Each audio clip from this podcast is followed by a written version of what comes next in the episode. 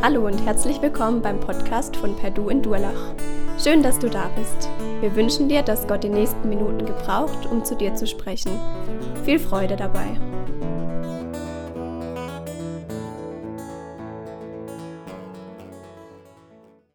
Urlaubszeit, da ist alles ein bisschen lockerer, sowohl in den Reihen als auch in der Band und so.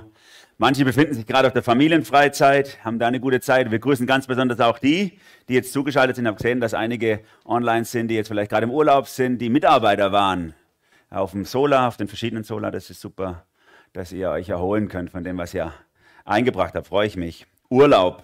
Da komme ich gerade her. Ich habe einen langen Urlaub gehabt, um noch ein paar Tage hier aufzutauchen. Ab Donnerstag bin ich nicht mehr euer Pastor. Wehe, einer ruft noch an. Nein, ist natürlich Späßle die Vakanzzeit, ihr werdet es wahrscheinlich gar nicht so groß merken, weil ich noch in der Vakanzzeit, bis dann mein Nachfolger Ende des Jahres oder Anfang nächstes Jahres anfängt, so lange bin ich noch ganz normal hier zu sehen sonntags. Werdet ihr es nicht mehr merken, vermutlich. Außer er ruft an und es nimmt niemand ab. Das kann natürlich passieren. In meiner Urlaubszeit habe ich endlich mal viel Zeit gehabt für die Dinge, äh, die ich gerne mache. Neben meiner Familie und Spielen ist es vor allem Lesen viele Bücher gelesen, ist super. Ein Buch, wo ich jetzt gerade dabei bin, das hat mich auch sehr bewegt. Fjodor Dostojewski. Weiß nicht, ob ihr ihn kennt. Russische Schrift. Irina, natürlich kennst du ihn, aber alle anderen ohne russischen Hintergrund. Einer der bekanntesten russischen Schriftsteller aus meiner Lieblingszeit, 19. Jahrhundert, Mitte 19. Jahrhundert, wo auch meine anderen Lieblingsschriftsteller, wie Karl May, um den es ja gerade so ein bisschen einen Hype gibt, ne, mit dem Wort Indianer und so, ähm, wo die auch herkommen. In dieser Zeit ist auch unser Werk gegründet worden, der AB-Verband, zu dem unsere Gemeinde gehört. Gerade diese Zeit war eine Zeit voller Umbruch in Europa und ist eben auch nach Russland rüber geschwappt. Und Dostoevsky, er ist jemand, der, ah, der krass viele Brüche hat in seinem Leben. Ein ganz, ganz kluger Kopf, unheimlich intelligent, eigentlich aus adligem Hause, aber nicht so betucht wie jetzt andere, Bekannte wie Leo Tolstoy oder so, die einen Haufen Geld hatten. Er hatte nichts und hat einige äh, ähm, ähm, krasse Bücher geschrieben, vor allem über die Themen Schuld, wie gehe ich damit um, Versagen, Leid und wenn alles schief geht im Leben oder wie vertusche ich guten Mord oder solche Sachen. Solche Sachen hat er geschrieben. Ne? Seine Bücher heißen zum Beispiel Schuld und Sühne, lese ich auch gerade. Und äh, ein Buch sehr zu empfehlen, Der Idiot. Oder vielleicht sein bekanntestes, die Brüder Kamarasov. Auf jeden Fall, dieser Mann hat so viele Brüche in seinem Leben erlebt durch viele falsche Entscheidungen, die er getroffen hat. Die haben vor allem mit Frauengeschichten zu tun. Das war sehr unglücklich für ihn über lange Zeit. Aber auch mit Geld. Er hat nämlich sein ganzes Geld, sein bisschen Geld, das er hatte, in Deutschland durchgebracht. Er ist immer hierher gereist, nach Wiesbaden, in den Spielhallen, hat er alles verspielt. Wollte immer aufhören und am nächsten Tag ist er wieder hin. Täglich seiner Frau geschrieben, es tut mir so leid. Morgen komme ich ganz sicher. Schick mir aber noch ein bisschen Geld.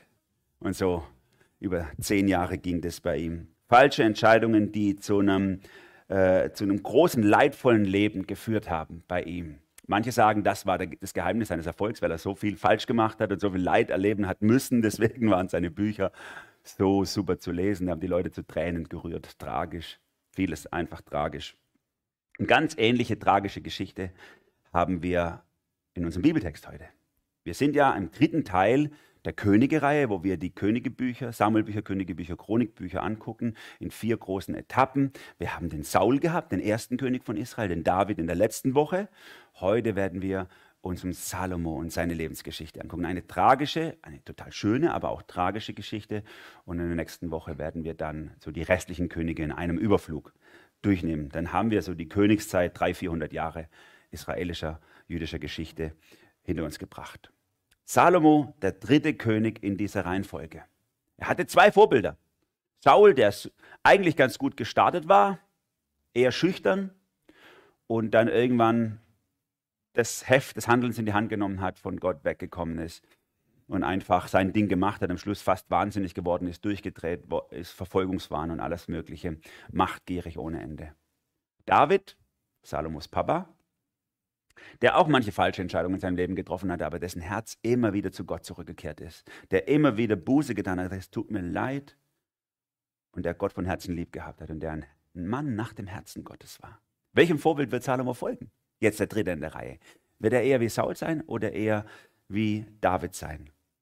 Salomo war ein sehr kluger Mann, hat viele Texte in der Bibel verfasst, unter anderem große Teile des Sprüchebuches, wenn ihr es lest. Und da bringt er einen sehr coolen Vers, Sprüche 4, Vers 23. Da schreibt er, mehr als alles, und das ist Grundlage für unsere, für unsere Predigt heute. Mehr als alles hüte dein Herz, denn aus ihm kommt das Leben. Mehr als alles hüte dein Herz. So schade, dass er es selber nicht umgesetzt hat. Lass uns das mal anschauen, diese, diese Geschichte von Salomo, der so klug war und dem es am Ende doch nicht gelungen ist, sein eigenes Herz zu beschützen. Und deswegen manches von, dem, von den tollen Leistungen auch flöten gegangen sind. In drei Schritten möchte ich mit euch durch das Leben von Salomo gehen. Und diese Schritte sollen wie so ein Spiegel sein, auch für uns selber. Weil wir ja auch ausgestattet sind mit allem möglichen Guten in unserem Leben. Und trotzdem ist das die große Herausforderung in unserem Leben. Deine Kompetenz, deine Klugheit, alles, das schützt nicht dein Herz. Und deswegen möchte ich diese drei äh, Gedanken auch so als Imperativ in den Raum stellen. Aufforderung für uns. Hey, lass dich, lass dich aufrütteln, lass dich, nimm dir das als Vorbild, wie du mit deinem eigenen Herzen umgehst. Das erste, der erste Gedanke, den ich mit euch anschaue im Leben von Salomo, heißt, übernimm demütig Verantwortung. Wenn ihr eure Bibel dabei habt, ich hoffe, ihr habt sie wenigstens digital dabei, dann könnt ihr mal reinblättern ins erste Königebuch. Das werden die ersten neun Kapitel. Das Königbuch werden wir miteinander, äh, elf Kapitel werden wir miteinander durchgehen. Nicht alle Texte, aber hier und da. Wir hüpfen mal ein bisschen hin und her und dann könnt ihr besser folgen, weil ich kann ja nicht alles hier vorne drauf bringen. Paralleltext wäre 2. Chronik, Kapitel 1 bis 9, aber das ist fast oft sogar wörtlich dasselbe mehr so aus chronistischer Sicht. Wir sind in äh, einer Zeit, wo David alt geworden ist und seine Regierungsgeschäfte eigentlich ein bisschen vernachlässigt. Er hat nicht mehr so Lust und auch nicht mehr so die Kraft. Er ist irgendwie auch altersschwach geworden, vielleicht auch ein bisschen im Kopf nicht mehr ganz so.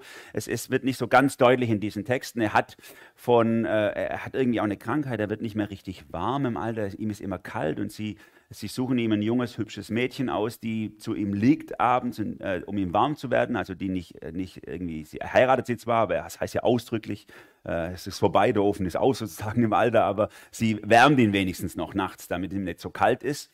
Und äh, er selber ist, kommt kaum noch aus seinen Gemächern raus, seine Regierungsgeschäfte macht er nicht. Und eigentlich äh, wäre es seine Verantwortung gewesen, würde ich jetzt mal sagen, aus der Geschichte des alten Vorderen Orients, seine Nachfolge deutlich zu regeln. Er hatte das ja auch angekündigt. Er hatte zu seiner Frau Bathseba gesagt, dein Sohn Salomo wird König werden. Und äh, sie haben darauf gewartet, dass er das aber er macht es halt einfach nicht.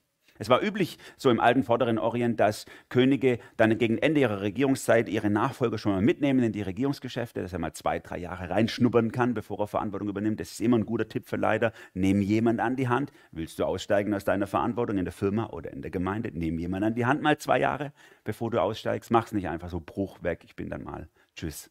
Aber David macht so.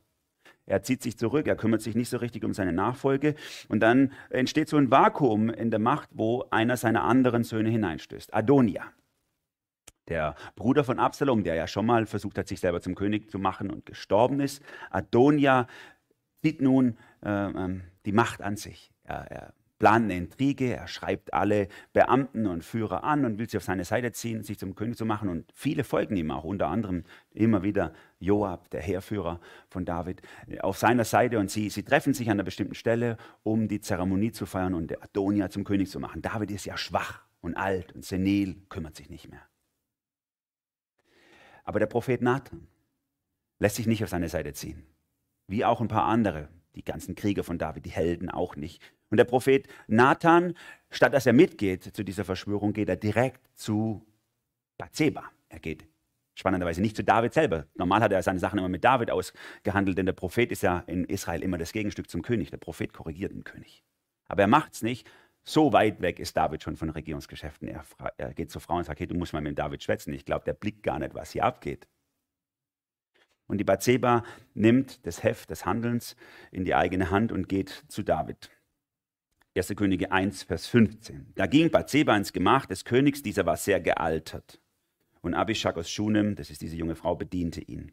Bathseba verneigte sich vor dem König und warf sich dann ganz vor ihm nieder. Was hast du? fragte der König. Mein Herr, erwiderte sie, du hast doch deine Magd bei Yahweh, deinem Gott, geschworen, dein Sohn Salomo und kein anderer soll mir auf dem Königsthron folgen. Aber sieh doch, jetzt ist Adonia König geworden und du, mein Herr König, weißt nicht mal davon. Also der David muss schon ganz schön tattrig gewesen sein, schon neben sich gewesen sein, dass das alles an ihm total vorbeilief. Aber er hat sich noch einmal zusammengerissen, hat noch ein letztes Mal gehandelt, hat die verbliebenen Treuen versammelt, vor allem seine kräftigen Helden und den Anführer, den Benaja, und die haben dann zusammen den Salomo intronisiert.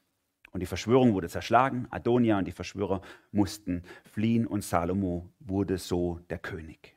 Hier in dieser Geschichte ist interessant, was nicht steht. Nicht das, was steht, ist interessant, das war typisch, diese Intrigen, sondern was, was nicht steht. Während es sonst überall der, ganz üblich war, dass sich Könige selber in Stellung gebracht haben und in der ganzen Geschichte allermeist durch irgendwelche äh, ähm, Machtspielchen sich in Stellung gebracht haben, macht es Salomo nicht. Er wartet. Er wartet einfach, bis er dran ist. Und als er dran ist, sagt er, ja, mache ich. Ich übernehme die Verantwortung. Er tut sich nicht selber vordringen. Ne? Wie schwer fällt uns das? Kennt ihr, ne? Beförderung. Der Posten steht mir schon lang zu. Eigentlich sollte ich den kriegen.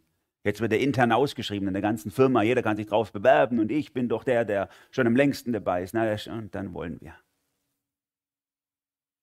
Wie schwer fällt es uns zu warten auf die Dinge, die wir denken, dass wir sie verdient hätten. Ich bin doch geeignet dafür, ich bin doch leitungsfähig und jetzt äh, nimmt er jemand anders. Mir ging es vor, vor ein paar Jahren so, dass ich diese Lektion auch für mich lernen musste. In einem bestimmten Bereich wollte ich gerne mehr Verantwortung übernehmen, habe auch gedacht, das wäre, ich wäre geeignet dafür. Und ich habe es mit meinem Mentor durchgesprochen und er hat zu mir gesagt, Emanuel, es kann sein, dass du geeignet bist dafür, bestimmt, aber es ist nicht Gottes Weg dich einfach selber in Stellung zu bringen. Halt die Füße still und warte, dass Gott es den Menschen, die Entscheidungen treffen, das auch zeigt. Dann ist es vom Herrn und nicht von dir. Fällt mir sehr schwer, weil am liebsten würde ich das, bin ja eher einer, der initiativ ist, am liebsten würde ich es einfach machen. Aber es ist so eine wichtige Lektion für uns, auch die wir von Salomo lernen können, dass wir warten, die Füße stillhalten, bis Gottes Zeit kommt. Es wäre doch so schade, wenn du dorthin gekommen bist, wo du jetzt bist, einfach nur, weil du es selber gemacht hast und nicht, weil es vom Herrn ist. Manche von uns tappen in diese Falle. Machtgier, ich will. Andere von uns tappen in die andere Falle. Ne? Machtverweigerung, Verantwortungsverweigerung. Oh nee, äh, das soll mal lieber jemand anders machen. Wenn, ich, wenn, die, wenn die mich jetzt berufen in die Position, dann kann ich nachts nicht mehr schlafen. Das, das treibt mich dann so um und dann muss ich ja die. Ach nee, das ist mir zu viel. Und das nur für 100 Euro mehr? Nee, das mache ich auch nicht.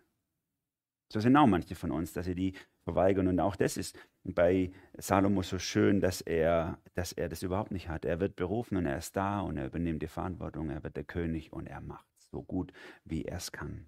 Es ist beides nicht Gottes Weg. Machtverweigerung und also Machtverweigerung oder Verantwortungsverweigerung und Machtgier ist nicht Gottes Weg, sondern das hier, demütig Verantwortung übernehmen, wo Gott uns was in den Weg legt und wo Gott uns hinschubst, bereit zu sein, ja, ich mache das. Und wenn Leute dich in deinem Hauskreis berufen und sagen, ich glaube, du könntest äh, den Hauskreis leiten, dann sag nicht so, oh nee, sie müssen vielleicht wieder mal irgendwie einfach nur oder so. Genauso wenig wie, ah, der ist ja ein schlechter Hauskreisleiter, wenn die mal mich nehmen würden, dann wird es endlich mal ordentlich laufen bei uns. Das sind die Extreme menschlich.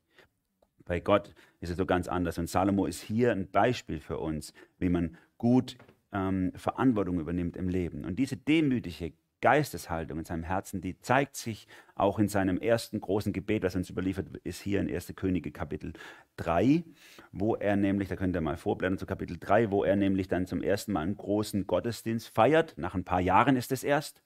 Und er betet äh, da zu Gott und es heißt ja so schön, Kapitel 3, Vers 3, Salomo liebte Jahwe. Jahwe ist übrigens auch dieser Bundesname Gottes, diese, der diese intime Beziehung zum Menschen zeigt, besonders zu seinem Volk Israel. Ja, Salomo liebte Jahwe und richtete sich nach den Anordnungen seines Vaters Davids. Und ab Vers 4, so ging er nach Gibeon, um dort zu opfern, denn das war die größte Opferstätte. Tausend Brandopfer legte Salomo auf diesen Altar. Es war, kein Moment für Vegetarier, sorry. Dort in Gibeon erschien Jahwe Salomo nachts im Traum. Gott sagte, sprich aus, was ich dir geben soll. Und Salomo erwiderte, du hast deinem Diener David, meinem Vater, große Gnade erwiesen, weil er treu und gerecht war, aufrichtig für dir gelebt hat. Du hast ihm diese große Gunst erhalten und ihm einen Sohn geschenkt, der heute auf seinem Thron sitzt. Und nun, Jahwe, mein Gott, du selbst hast deinen Diener anstelle meines Vaters zum König gemacht. Doch ich bin noch sehr jung, weiß weder aus noch ein. Dein Diener steht mitten in dem Volk, das du erwählt hast, ein großes Volk mit vielen Menschen, die niemand zählen kann. Und jetzt kommt sein Wunsch so gib deinem Diener ein Herz, das auf dich hört, damit er dein Volk recht richten und zwischen Gut und Böse unterscheiden kann. Wie kann ich sonst dieses schwierige Volk regieren? Und dann heißt es so schön, und Jahwe gefiel diese Bitte. Wie cool. Nach ein paar ersten Regierungsjahren merkt er so, ich komme voll an meine Grenze. Er war ja top ausgebildet. Er war ja sehr klug. David sagt es noch ein Kapitel vorher in seiner, in seiner Abschiedsrede. Du bist ein Kluger, Salomo. Du kennst dich aus. Du bist klug, gebildet. Summa cum laude Abschluss im Studium. Harvard, da haben wir dich hingeschickt. Perfekt vorbereitet für Politik. Und nach ein paar Jahren Verantwortung merkt er so, ey, ich krieg das einfach. Ich brauche dich, Gott. Und Gott gibt ihm das Erwünschte. Ab Vers 12 heißt es dann, Hiermit gebe ich dir ein weises und verständiges Herz, sodass kein Mensch vor oder nach mit dir, mit dir verglichen werden kann. Und auch das, was du nicht erbeten hast, gebe ich dir, nämlich Reichtum, Ehre, sodass kein anderer König zu deiner Lebzeit dir gleichkommt. Und wenn du auf meinen Wegen gehst, dich nach meinen Ordnungen Geboten richtest, wie es dein Vater David getan hat, schenke ich dir auch ein langes Leben. Ich will mir das Leben von Salomo so zum Vorbild nehmen. Dieser Mann, der klug war, eine hohe Kompetenz, hat eine gute Ausbildung und wie gesagt, vielleicht ein Summa Cum Laude Abschluss in der besten Uni, die es damals gab. Er war vorbereitet und trotzdem steht er vor Gott und sagt, Herr, ich bin bereit, diese Verantwortung zu übernehmen, aber ich krieg's einfach nicht hin ohne dich. Ich brauche dich so sehr, damit ich es in deinem Sinne hinkriege. Also regieren kann jeder, herrschen kann jeder, aber gut herrschen im Sinne Gottes. Das ist das, was wir machen wollen. Ingenieur sein kann jeder hier am KIT lernen oder so, ne? ein guter Ingenieur sein im Sinne Gottes. Das ist der Unterschied. Eine gute Erzieherin im Sinne Gottes, eine Krankenschwester, die Gott repräsentiert, das ist der Unterschied. Und da hilft dir deine ganze Ausbildung, dein Abschluss nicht, sondern da hilft dir nur sagen, Herr, ich brauche dich so sehr, damit ich es gut machen kann. Und jetzt sagst du, ja, ich bin bereit, ich bin bereit, Verantwortung zu übernehmen. Natürlich, ich möchte das, ich dränge mich nicht vor, aber wenn es soweit ist, ich bin bereit, ich stehe da. Aber wo kriege ich das Handwerkszeug her? Wer sagt mir Eight Steps to be a Perfect King oder sowas? Wie kann ich perfekt sein? Das machen. Und da gibt uns diese Geschichte auch eine ganz einfache Antwort, nämlich es gibt diese acht Schritte nicht. Sondern es gibt nur eins, halte dich Gott hin. Und das ist der zweite Gedanke, dass ich lernen will. Erwarte Weisheit nur von Gott.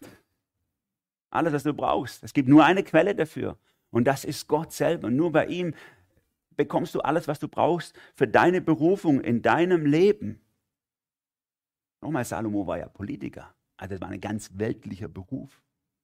So wie die meisten von euch einen ganz gefühlt weltlichen Beruf haben. Und trotzdem war sein wichtigstes Anliegen, wie kann ich den gottgemäß ausüben, diesen Beruf. 1. Könige 2 lesen wir ab Vers 1, also jetzt gehen wir wieder ein Kapitel zurück. Als es nun mit Davids Leben zu Ende ging, gab er seinem Sohn Salomo folgende Weisung. Also letzte Leidenschaftstipps von einem großen Politiker an den nächsten Politiker. Ich gehe nun den Weg alles Irdischen. Sei stark und erweise dich als Mann. Halte dich an das, was Jahwe, dein Gott, von dir will. Geh auf seinen Wegen, beachte seine Ordnungen, Gebote, seine Anweisungen und Verordnungen, wie sie im Gesetz Mose aufgeschrieben sind. Dann wirst du in allem Erfolg haben, was du auch planst und unternimmst. Das, ist, das, das beamt mich weg, wenn ich das lese. Denke ich so, wow, ein großer äh, könnte ein Businessboss sein, zum nächsten, sein Nachfolger. Und alles, was er ihm gibt, sind geistliche Tipps. Der große Politiker, dem nächsten, alles, was er ihm gibt, sind geistliche Tipps. Der wird ja nicht ein Priester sondern der wird König. Und er sagt, halte dich an Gott, sei eng an ihm dran, dann wird es dir gelingen. Das ist das Wichtigste, auch für deinen ganz normalen Beruf, in dem du bist. Die wichtigste Kompetenz ist die Gottkompetenz. Dass du Weisheit hast für ihn, dann bist du gut in deinem Job.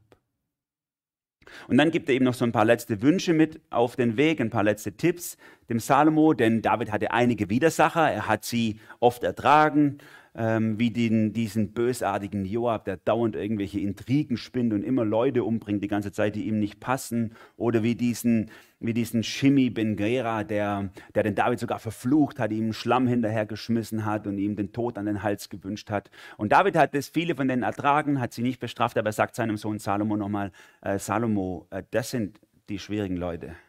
Die musst du bestrafen. Die musst du dir vom Hals schaffen. Das ist wichtig. Bring sie, er sagt ja deutlich so, bring, ihre, bring ihre, äh, ihr graues Haupt mit Blut in die Grube. Manche sagen so, David wollte sich nochmal rächen, im Hinterher nochmal treten und so. Ich glaube eher, er wollte an dieser Stelle einfach die Hindernisse beseitigen mit seinem Sohn Salomo. Salomo, er wusste, der war zart, weich, innen drin war er ein Künstler, ein Kreativer. Wir sehen es an den vielen Sprüchen. Für ihn wäre diese Machtmenschen um ihn herum super gefährlich geworden. David hat sie ausgehalten, aber Salomo war vermutlich zu zart dafür. Deswegen sagt er, hey Salomo, du musst die dir vom Hals schaffen. Und Salomo geht äh, das an. Er geht es an, aber er geht es nicht so super an. Wenn wir in Kapitel 2 und äh, auch später dann lesen, wie er am Anfang, oder vor allem Kapitel 2, dann lesen, wie er diese Wünsche von, Salo, von David angeht, gerade in Bezug auf diese beiden, auf Joab und auf diesen Shimi, auf diese Machtmenschen, dann merken wir, dass der, der Geschichtsschreiber, der das aufgeschrieben hat, nicht so richtig einverstanden war damit, wie Salomo das gemacht hat. Es war wohl nicht so klug. Also den Joab, der macht dann ein paar, eine kurze Zeit später wieder so eine Intrige und dann äh, fliegt die auf und er rennt ins Heiligtum Gottes und klammert sich an den Altarhörnern fest und der Salomo lässt ihn einfach abstechen, mitten im, im, im, im, im heiligen Bereich sozusagen. Und äh, das war nicht so, das war nicht so gut gemacht. Ne?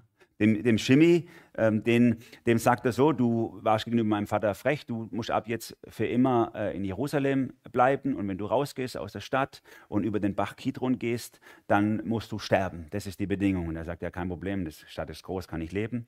Laufen ihm aber ein paar Jahre später die Sklaven weg. Dann geht er los und holt sie. Er verlässt die Stadt, geht aber nicht über den Bach, sondern geht in eine andere Richtung, holt sie zurück. Am Ende muss er trotzdem sterben, einfach hin, tot. Und die Sache ist erledigt für ihn. Er sagt, der Papa hat gesagt, ich soll die, die sind querlich, die mache ich weg. Und so, so lief es. Nicht klug. Und deswegen schreibt der Geschichtsschreiber hier auch in diesem Kapitel 2, der notiert es zwar auf, aber man merkt zwischen den Zeilen, eigentlich war das nicht so gut gelöst. Eigentlich war das eines Königs nicht würdig, sondern das war einfach nur Macht ausgespielt und zack, weg. Und dann verändert sich dieses Bild von Salomos Regierungsweisheit dann durch dieses Gebet in Kapitel 3, was wir gerade vorgelesen haben, wo er nach diesen Begebenheiten dann quasi merkt, so ich bin eigentlich gar nicht so, ich bin zwar klug, gebildet, ausgebildet, aber irgendwie äh, fällt mir was. Und dann betet er dieses Gebet, Herr, gib mir diese gib deinem Knecht, ich kann es nicht allein. Und dann gibt ihm Gott das und ab da merken wir, wie der Geschichtsschreiber in den Königenbuchen begeistert ist von den Entscheidungen, die der Salomo dann trifft. Denn direkt, äh, denn direkt danach kommt dann so eine Geschichte, das ist auch die bekannteste Geschichte aus, das, aus dem Salomo-Leben, wo zwei Prostituierte zu Salomo kommen. Zwei Prostituierte, die sagen so, Salomo, wir, wir sind äh, also ältestes Gewerbe der Welt und wir beide haben ein Kind gekriegt, etwa gleich alt, wir leben auch zusammen und äh, gestern Nacht hat die ihr Kind erdrückt im Schlaf. Und dann hat sie es einfach mit meinem Kind ausgetauscht. Und jetzt sagt sie, das wäre ihr Kind, dabei ist es doch mein Kind. Nee, nee, das ist mein Kind, das Tote ist dein Kind, sagt die andere. Und dann steht er davor, er kennt die nicht. Also, wie viele Männer können an den Gesichtszügen von einem Baby sagen, welcher Mutter das Kind gehört? Also, das ist schon schwierig, das kriege ich aber meinen eigenen Kindern schon schwer hin. Ja. Aber Salomo hat so eine kluge Art, wie er damit geht, umgeht so weiß es, heißt hier in Kapitel 3 ab Vers 23, da sagte der König, die eine behauptet, der hier, der Lebende ist mein Sohn, der Sohn, dein Sohn ist der Tote, die andere sagt, nein, dein Sohn ist der Tote, mein Sohn ist der Lebende. Er befahl, holt mir ein Schwert. Sie brachten es dem König. Er sagte, teilt das lebendige Kind einfach in zwei Teile und gebt jedem eine Hälfte. So macht man es bei Kindern auch. Könnt ihr euch nicht zusammenspielen, Playmobil kriegst du die Hälfte und du die Hälfte. Ja, so einfach geht es. Dann teilen wir es einmal in der Hälfte, jede kriegt eine Hälfte. Und natürlich passiert, auf was er spekuliert hat. Ein Mutterherz sagt, äh, dann soll es lieber sie haben, als dass es tot ist. Da rief die Frau, deren Sohn der Lebende war, denn es wurde ihr heiß vor Angst um ihren Sohn. Bitte, mein Herr, gebt ihr das lebende Kind, aber tötet es ja nicht. Der andere aber sagte, es soll nicht dir, mir gehören, zerschneidet es nur. Der befahl der König, gebt der Ersten das lebende Kindchen, tötet es nicht, sie ist seine Mutter. Und nun notiert der Geschichtsschreiber hier, wir wissen nicht ganz genau, wer es war, vielleicht Esra, schreibt er auf, ganz Israel hörte von dem Urteil, das der König gefällt hatte. Das Volk achtete und respektierte ihn, weil sie sahen, dass Gott ihm seine Weisheit geschenkt hatte, sodass er gerechte Urteile fällen konnte. Er war klug, vorher schon, aber er hat einfach dann aus seiner Kompetenz und seiner Klugheit Entscheidungen getroffen, die waren okay, vertretbar vielleicht für einen König damals sowieso, aber sie waren nicht weise im Sinne Gottes. Und es wird hier ganz deutlich. Und dann betet er und sagt, ich brauche Weisheit von dir. Und dann werden seine Entscheidungen in seinem Beruf so, dass sie gottgemäß sind. Was für ein Vorbild für dich in deinem Beruf. Du zu Hause als Hausfrau und Mutter, du kannst nur eine gute Mutter sein, nur eine gute Ehefrau, wenn du weißt, dass die Entscheidungen, die du triffst, von Gott inspiriert sein müssen. Ein guter Papa ein guter Ehemann oder wo immer auch ihr Verantwortung übernehmt. Das kann nur gut gemacht werden, indem ihr Weisheit von Gott erwartet.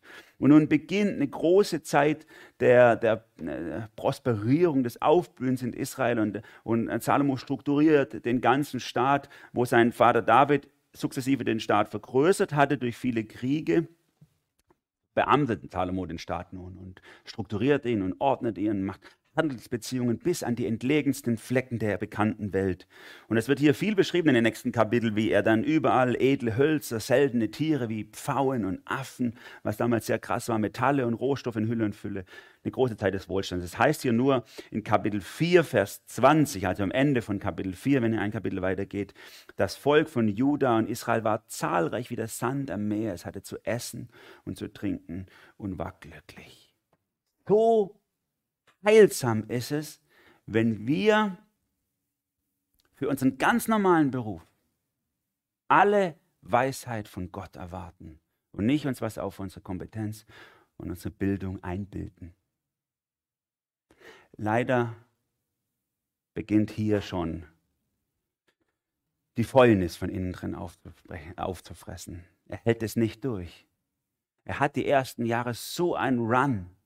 Und dann mischt sich nach und nach, mischen sich Sachen rein, die sind nicht mehr gut. Wie so oft, wenn ein Volk ein Wirtschaftswunder erlebt und aufblüht. Und wenn dann irgendwann Menschen an die Macht kommen, die ihre Verantwortung nicht mehr in Abhängigkeit von Gott wahrnehmen, dann werden Minister, Minister heißt der Diener, Premierminister, erster Diener, dann werden Diener des Volkes äh, zu Menschen, die das Volk sie bedienen lässt. Wie oft ist das in der Geschichte der Fall? Und auch hier und da können wir das sicherlich auch in unserer Zeit heute erleben. Dass sich da was verändert, wenn Menschen nicht mehr sich äh, von Gott erwarten, Weisheit für ihren Beruf, für ihre Leidenschaft. Und so beginnt hier schon bei Salomo innerlich was faul zu werden und was um was um sich zu fressen, was dann letztlich dazu geführt hat, dass dass das Volk Israel einen Niedergang erlebt hat, obwohl sie damals so eine Riesenausdehnung hatten. Das hat noch lange gedauert. Wir befinden uns hier im 9. Jahrhundert ungefähr vor Christus. Und bis dann ganz Israel kaputt ist, ist das 6. Jahrhundert, also 300 Jahre rund hat es noch gedauert. Aber der faule Kern ist hier an dieser Stelle reingekommen. Und das schauen wir uns im dritten Gedanken an. Und den habe ich mal so genannt, lass dich nicht von der ersten Liebe abbringen. Meine erste Liebe war der FC Bayern München. Und dann, ich war halt, ja, als Kind will ich halt immer jubeln und nicht heulen. Deswegen halt, und mein großer Bruder war halt Bayern-Fan. Ich war immer ein Bayern-Spieler auf dem Feld. Und das war, das war super, meine erste Liebe, bis ich dann hier nach Karlsruhe kam mit 25 zu euch. Und dann bin ich das erste Mal im KSC im Stadion und dann höre ich so dieses Tod der Schwabensau und so. Dann bin ich VfB-Fan geworden. Ja, wo mein Kleiner, äh, der, der Josin, der mir sagt, Papa, wir sind doch Schwaben. Ich sage, pst, pst, pst. wir sind am falschen Platz. Dann habe ich den Kicker, äh, den wir zeitlang unten stehen gehabt haben, angeschafft mit KSC und VfB-Trikots und so, ne? so Schwaben. Aber dann, je mehr ich Profis kennengelernt habe, die hier in Dolach wohnen ja einige Profis, desto mehr ist mir dieser ganze Betrieb auch zum Ekel geworden. Ich habe gar keine Lust mehr. Heute bin ich ATSV Kleinsteinbach-Fan. Werdet ihr mich heute Mittag auch wieder auf dem Fußballplatz finden jubelnd am Rand natürlich, weil viele von euch da spielen, die ich lieb habe. Das ist super. Meine erste Liebe habe ich verlassen von Bayern zum VfB und jetzt beim ATSV Kleinsteinbach. Manche würden sagen, das ist ein Abstieg, andere würden sagen, das ist ein Aufstieg, je nachdem, wie man es interpretiert. So gehen manche mit ihren Beziehungen um. Ne? Oh, es hat sich irgendwie auseinander, ich weiß jetzt auch nicht mehr, irgendwie ist es verloren gegangen, irgendwas, wie wenn, das, wenn man unbeteiligt wäre an so einem Prozess und man nichts mehr machen könnte oder so, ähm, ja, dann äh, nehme ich halt äh, jemand anders. Und das ist sehr, sehr tragisch in Beziehungen, aber am allertragischsten ist es, wenn es in der Beziehung zu Gott passiert. Wenn wir sagen, so irgendwie hat sich irgendwas verändert, das Leben ist dazwischen gekommen, ich habe so viele neue Erfahrungen und Sachen und dies und das und ich kann irgendwie das auch nicht mehr so ähm, glauben und, und irgendwie ist alles, muss ich ein bisschen differenzierter sehen und, und, und so ist es bei Salomo passiert. Und dann geht es abwärts in diesem Leben, dann geht es abwärts. Wo in Kapitel 5 es noch so richtig ein, ein, ein, so eine Lobeshymne auf Salomo gesungen wird, wo die Königin von Saba aus Nordafrika kommt und ihn testet auf allen Gebieten, die auch sehr klug ist. Und er, er glänzt in allem und es ist gigantisch, wenn man sich anguckt, seine Struktur und seine Immobilien, und das alles so super. Da heißt es noch im Höhepunkt Kapitel 5 ab Vers 9, Gott schenkte Salomo Weisheit. Immer ist Gott im Mittelpunkt. Sehr viel Verstand und ein Herz so weit wie der Meeresstrand. Salomos Weisheit übertraf die Weisheit aller im Osten lebenden Menschen. Das waren ja damals die Klugen in ihren Augen, auch die Weisheit Ägyptens. Er war weiser als alle Menschen, übertraf selbst Ethan, den Esrachiter, Heman, Kalgul und Dada. Das waren also so die Albert Einsteins ihrer Zeit, die Söhne Mahol. Sein Ruhm verbreitete sich bei allen Völkern ringsum. Ähm, er verfasste 3000 Weisheitssprüche, 1005 Lieder. Also er war auch noch Künstler, Liederdichter, Singer, Songwriter. Er beschrieb die Bäume von der Zeder auf dem Libanon bis zum Ysop, der an der Mauer wächst, das Vieh, die Vögel, das Gewürm, die Fische. Er war noch Naturwissenschaftler, unglaublich viel. Darüber auch noch geforscht. Aus allen Völkern kamen Menschen, um die Weisheit Salomos zu vernehmen. Alle Könige der Erde, die von seiner Weisheit gehört hatten, schickten Gesandte zu ihm. Das war, das war so ein krasser Typ. Kann man sich gar nicht vorstellen wie die alle gekommen sind. Jeder wollte ihn sehen, es war das Naturwunder. Jeder wollte ihn erleben. Ich stelle ihm eine Frage, zack, da ist er, egal aus welchem Bereich, äh, Literatur, Naturwissenschaft, Religion, Politik, egal was, Business, der hat auf alles die Antwort. Und er darf, und das ist auch der Höhepunkt in dieser Geschichte, er darf endlich diesen Tempel bauen, den sein Papa ersehnt hatte, sehnlichst bauen wollte, aber er konnte es nicht, durfte es nicht. Gott sagt, bei deinen Händen klebt so viel Blut, David, du darfst es nicht. Und Salomo darf ihn bauen. Er baut dieses wunderschöne Gebäude vor Gott, wo Gott sagt, hier möchte ich bei meinem Volk wohnen. Aber immer mehr mischt sich auch falsche Entscheidungen rein. Die erste, das sehen wir schon so ganz relativ früh in ab Kapitel 3, ab Vers 1, Kapitel 3, Vers 1 heißt es, Salomo wurde Schwiegersohn des Pharao, des Königs von Ägypten. Er nahm dessen Tochter zur Frau. Das ist das erste. Er heiratet aus politischen Abwägungen. Er heiratet jemand, damit es so eine Verbindung zwischen zwei Völkern gibt. Und das zieht sich dann fort. Dann steigt die Steuerlast. Wir sehen das nachher in der Diskussion mit seinem Sohn, wo das Volk diskutiert und sagt, dein Vater hat so viel Steuern erhoben. Die werden immer mehr, die Steuern immer höher. Alle müssen bezahlen, immer mehr bezahlen für seine ganzen großen Projekte bis hin zur Zwangsarbeit. Kapitel 5, 27. König Salomo ließ in ganz Israel 30.000 Zwangsarbeiter einziehen. Und das ist echt genau das, was ich in vielen Staaten, auch in unserem Land, manchmal denke zu beobachten. Das ist, so, eine, so eine Kehrtwende. Wenn Menschen nicht mehr dienen, sondern Macht an sich reißen, dann werden sie von Menschendienern zu Menschen mit Dienern. Und da müssen wir nicht immer nur auf die anderen, auf die Politiker zeigen, da ist es manchmal offensichtlich, sondern es ist genauso in unserem Verantwortungsbereich, da wo wir Verantwortung haben. Genauso.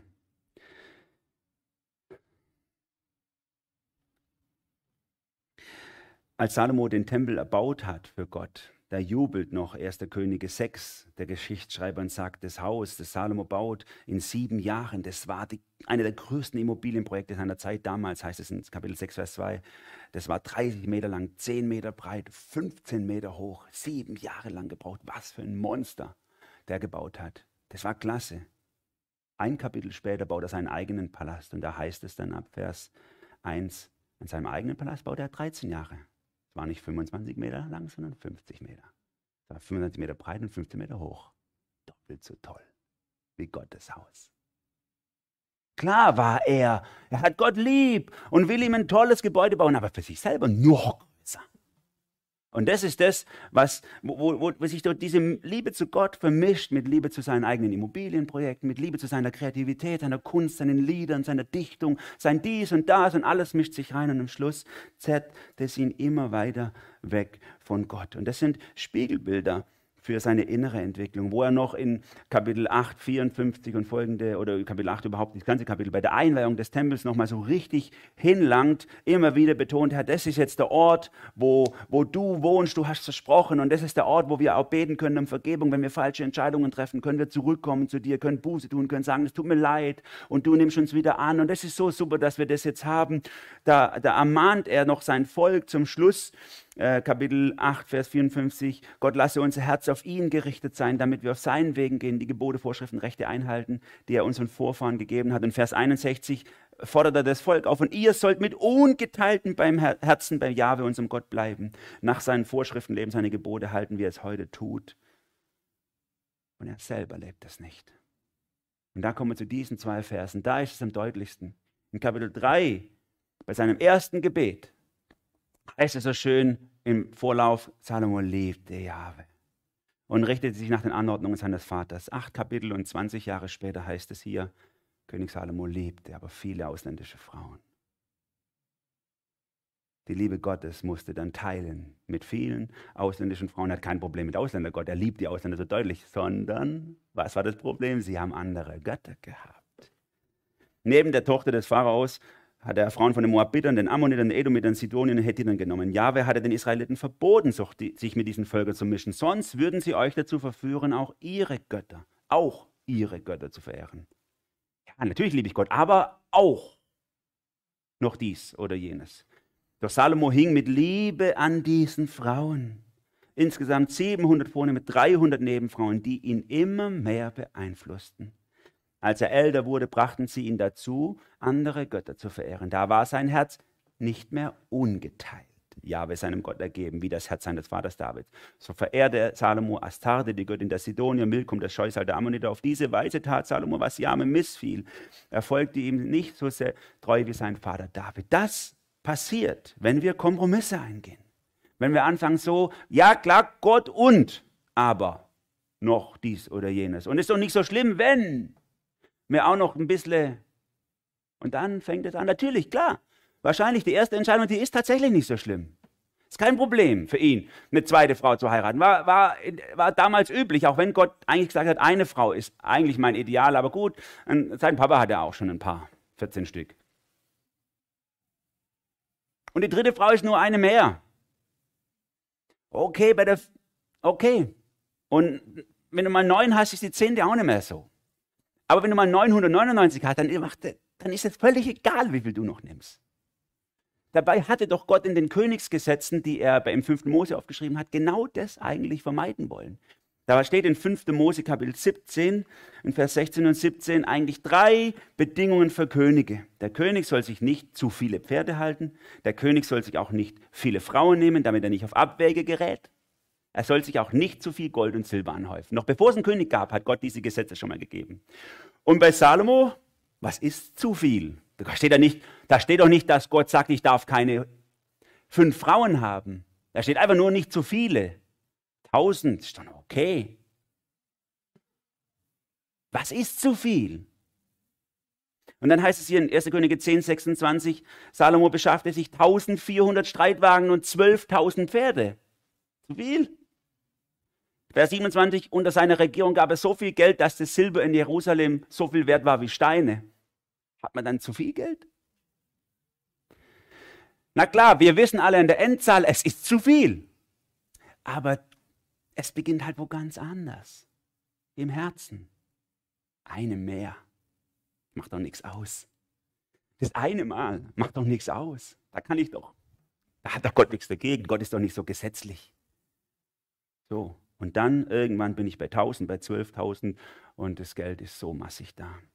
Es sind diese üblichen drei Verdächtigen, die so viele geistliche Leiter oder christliche Menschen zu Fall gebracht haben. Sex, Macht und Geld. Wo wir anfangen, Kompromisse zu machen, Lauheit sich einschränken. Und, und da entdecke ich mich selber auch bei diesen Sachen. Ich merke genau, wie die gleichen Kämpfe bei mir sind. Ich bin jetzt 44 Jahre alt geworden in meinen Urlaubszeiten und ich habe, wie gesagt, habe ich ja schon gesagt, ich habe viel gelesen, auch wieder viel Biografien gelesen und da ist mir das so deutlich geworden. Es gibt zwei Sorten von Nachfolger Jesu. Sie alle fangen super an. Sie alle haben eine Leidenschaft für Gott. Sie alle haben einen intimen Umgang mit Gott, diese Großen. Sie alle lesen gerne in ihrer Bibel, beten, verbringen Zeit, treffen gute Entscheidungen und irgendwann teilt sich in zwei. Die einen, die das intensivieren, die dranbleiben, die, denen es wirklich wichtig ist, Gott Nummer eins sein zu lassen. Und die anderen, die dann irgendwann nur noch von der Erinnerung leben. Ja, damals, als wir frisch gläubig geworden sind, da war das auch noch so. Und damals, da weiß ich noch, und das haben wir ja auch gemacht. Und jetzt hat sich das Leben halt differenziert und ein bisschen, es ist ein bisschen grauer geworden, nicht mehr so schwarz-weiß. Und das ist ja auch gut so. Wir sind ja auch reifer geworden und so viel erfahrener geworden. Man muss ja auch nicht immer alles so. Und da habe ich mich selber entdeckt drin. So, ja, ist bei mir. Als ich zum Glauben gekommen bin mit 14, hey, ich hätte fast gesagt, wie bei Hudson Taylor, die Sonne ging niemals über meinem Ort auf, ohne dass sie mich auf den Knien erlebt hat morgens. Vor meiner Bibel. Gut, manchmal war der Kopf auf der Bibel und ich habe geschlafen, aber, aber es war zumindest mein tiefes Bestreben. Und heute habe ich nicht mal ein schlechtes Gewissen, wenn ich einmal unbebibelt aus dem Haus gehe. Denke ich so, ja, ich habe einen Haufen, einen Sack voll Kinder und es wäre ein Haufen anderes zu tun und so. Das Leben ist einfach, einfach nicht so schwarz-weiß. Ist es Freiheit oder Lauheit? Früher konnte ich deutlich über Sünde sprechen, habe es vielleicht auch zu deutlich gemacht, manche verletzt damit. Jetzt sehe ich alles so viel differenzierter, alles so viel ja, muss nicht mehr zu allem was sagen, nicht mehr alles werten. Und auch bei mir selber bin ich viel entspannter geworden. Ist das jetzt Freiheit oder Lauheit? Ich will nicht sagen, Leute, dass es schlecht ist, wenn wir durch steigende Lebenserfahrung auch ein differenzierteres Bild bekommen von der Wirklichkeit. Das ist gut. Aber unser Blick aufs Leben ist nicht immer die Wirklichkeit, sondern der Blick Gottes aufs Leben ist die Wirklichkeit. Und das sollten wir lernen. Denn wenn wir dann am Schluss das verwechseln und denken, so meine Erfahrung und alles, was ich erlebt habe und was ich noch dies und das und so, das ist es, nein, dann können wir tatsächlich in so eine Richtung kommen wie bei Salomo, dass wir super starten mit einem ganz demütigen, auf Gott ausgerichteten Herzen, wie sein Vater David und am Schluss endet er wie Saul. Genauso so, so mit Verfolgungswahn. Sein, sein potenzieller Nachfolger, den Jerobeam, den treibt er noch ins Exil nach Ägypten und will ihm noch ans Leder, will ihn umbringen und er endet genauso schlecht, obwohl er so super gestartet und auch so super äh, unterwegs war mit Gott. Und diese Gefahr spüre ich in meinem Herzen und meine auch bei vielen anderen, diese Gefahr zu spüren in ihrem Herzen. Dass das schwierig ist. Damit komme ich zum Schluss. Noch einmal dieser eine Vers, Jonas zeige uns mal genau, Sprüche 4, Vers 23 von Salomo. Mehr als alles hüte dein Herz, denn aus ihm strömt das Leben. Hätte er es doch selber beachtet. Hätte er es doch selber beachtet. Dostoevsky, von dem ich am Anfang erzählt habe, der hat darum gerungen. Der hat zwar ein tragisches Leben, hat sein Geld x-mal durchgebracht, hat sich hier und da unglücklich mit Frauen eingelassen, aber er hat immer wieder die Rückkehr zu Gott gemacht. Während seine anderen mit äh, aus der damaligen Zeit Literaten wie Leo Tolstoy oder Turgenev und so sich von, den, von der Aufklärung aus Frankreich anstecken ließen, äh, brauchen keinen Gott, äh, ohne Gott und Sonnenschein bringen wir die Ernte ein und so weiter. Die haben sich davon anstecken lassen. Hat er immer festgehalten. Er gesagt, es kann nicht an Gott vorbeigehen. Niemals. Er ist der Urgrund unseres Seins. Und immer wieder ist er zurückgekehrt und umgekehrt zu Gott. Und er durfte das erleben, noch die letzten zehn Jahre seines Lebens, wie gut er geendet hat, in geordneten Verhältnissen, auch äußerlich, auch innerlich, auch in seinen Beziehungen. Er konnte alles in Ordnung bringen. Und es war ein gutes Ende mit seinem Leben. Auch wenn viel Troubles zwischendrin lagen. Hätte Salomo das doch auch gemacht. Er hat gesagt, ich habe manche falsche Entscheidungen getroffen, aber ich kehre zurück zu Gott. Ich fange nochmal neu an. Ich sage mal, es tut mir leid, Herr. Vergib mir, ich weiß, du bist gnädig. Das ist auch einer der Themen bei Dostoevsky, sein Thema. Gott vergibt immer. Wir müssen unsere Konsequenzen öfters mal tragen von unserem Handeln, aber Gott ist immer gnädig. Vergibt immer. Hätte Salomo das beachtet, dann wäre die Geschichte Israels nicht so verlaufen. Denn ab da bricht es auseinander. Unter, äh, unter seinem Sohn teilt sich das Reich in Norden und Süden. Und dann, und dann ist am Ende von drei, über 300 Jahren Königtum, gibt es nicht mal zwei Handvoll Könige, die ihr Herz bei Gott hatten. Die aller, aller, aller, allermeisten waren schlecht und sind nicht im Bett gestorben, sondern nach wenigen Zeiten im Krieg oder durch andere, die sich auf den Thron hieven wollten. Und da sind wir bei dir. Ich weiß nicht, wo du gerade stehst in deiner Beziehung zu Gott. Aber das Leben von Salomo ist ein Spiegel für dich. Wenn du am Anfang des Lebens stehst mit Gott, wenn du gerade jung im Glauben bist, dann lass dir das ein Vorbild nehmen, wie Salomo unterwegs war am Anfang, dass er sagt, ja, ich bin bereit, ich dränge mich nicht vor, ich muss nicht, aber ich bin bereit, demütig Verantwortung zu übernehmen. Gott, wo du mir was vor die Füße legst, ich mach's. Ich weiß genau, ich kann's nicht. Und, und, ich will in meinem Beruf und in all meinen Verantwortungsbereichen, will ich in deinem Sinne handeln. Ich erwarte alle Weisheit von dir. Und das möchte ich tun. Zu deiner Ehre. Super. Dann nimm dir das, den jungen Salomo zum Vorbild. Und wenn du schon lang im Glauben unterwegs bist, schon länger, dann nimm dir den älteren Salomo zum Antivorbild.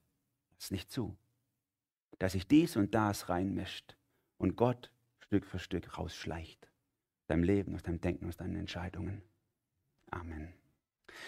Oh lieber Vater im Himmel, du siehst, wie schnell das passiert in unserem eigenen Leben, dass wir so lau werden, dass wir weder heiß noch kalt sind, sondern es plätschert so dahin und unser Leben verliert Vollmacht, wo wir unseren Beruf, unsere Beziehungen und unsere Liebe zu dir wirklich heißblütig leben könnten, wird es so beliebig, so austauschbar. Ich bete darum, Herr, dass du unsere Herzen anrührst und gerade jetzt diejenigen, die hier sitzen, Herr, und bei denen das im, in ihrem Leben gerade passiert, dass du, dass du uns auf die Knie zwingst, dass wir noch einmal auf die Knie gehen und sagen, es tut mir leid. Ich will nochmal neu mit dir anfangen. Ich will nicht so mein Leben dahin plätschern, dass es so ausfadet und so beliebig ist. Ich möchte ein Werkzeug in deiner mächtigen Hand sein. Oh Jesus, gib uns eine neue Reformation in unserem eigenen Herzen. Ich bete darum.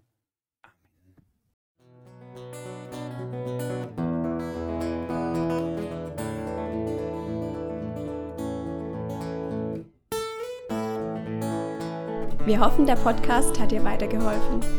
Falls du noch Fragen hast, besuche gerne unsere Homepage unter www.per-du.church. Hier findest du alle wichtigen Infos zur Gemeinde und zum Glauben. Tschüss und bis zum nächsten Mal.